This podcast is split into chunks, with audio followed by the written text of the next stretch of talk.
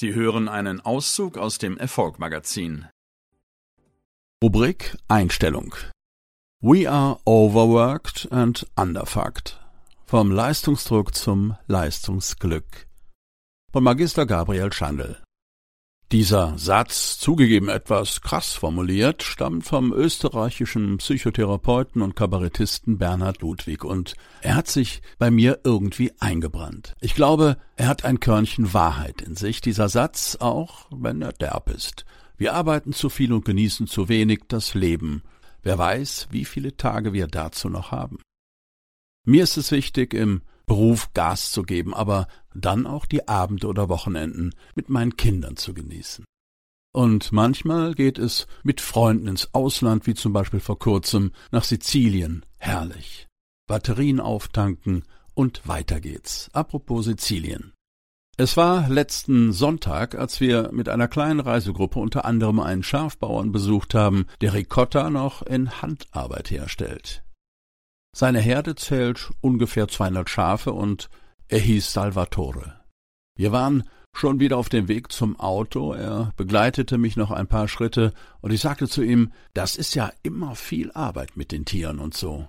Er darauf, ja, ist es, aber es ist meine Leidenschaft.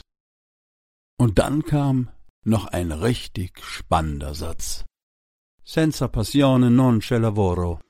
Ohne Leidenschaft gibt es keine Arbeit. Und er ergänzte, wie soll man arbeiten als Lehrer oder Maurer ohne Leidenschaft? So viel Weisheit in zwei Minuten. Ich war beeindruckt.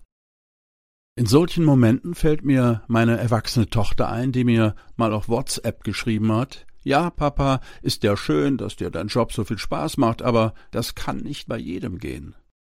Doch, ich glaube schon. Nennt mich Träumer, nennt mich verrückt, aber ich glaube daran. Und ich weiß, dass die Realität nach Veränderung schreit. 3,7 Millionen. Das ist die Zahl an Krankenstandstagen wegen Burnout und das hat sich in den letzten zehn Jahren verdreifacht. In den 1900er Jahren wäre ich gar nicht mehr am Leben, da war die durchschnittliche Erwartung eines Mannes ungefähr 40 Jahre. Heute beträgt sie 80. Wir werden also alle deutlich älter und gesünder, aber Gleichzeitig steigt dramatisch die Zahl der psychischen Erkrankungen, insbesondere der Burnouts. Was also tun? Wir verbringen ja nach wie vor den größten Teil unserer Wachzeit im Beruf.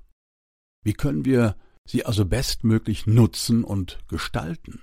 Nach der Arbeit mit tausenden Menschen und hunderten Unternehmen habe ich so etwas wie eine besondere Essenz, eine Formel für Erfolg für dich, lieber Hörer, herausgearbeitet.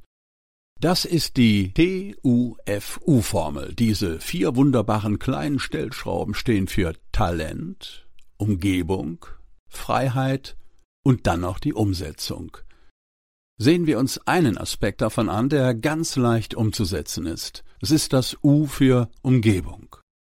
Wenn ich zum Beispiel mit meinen Kindern zusammen bin, höre ich immer wieder folgenden Ruf Papa, schau. Immer und immer wieder. Irgendwann schaue ich dann weil sie so penetrant sind.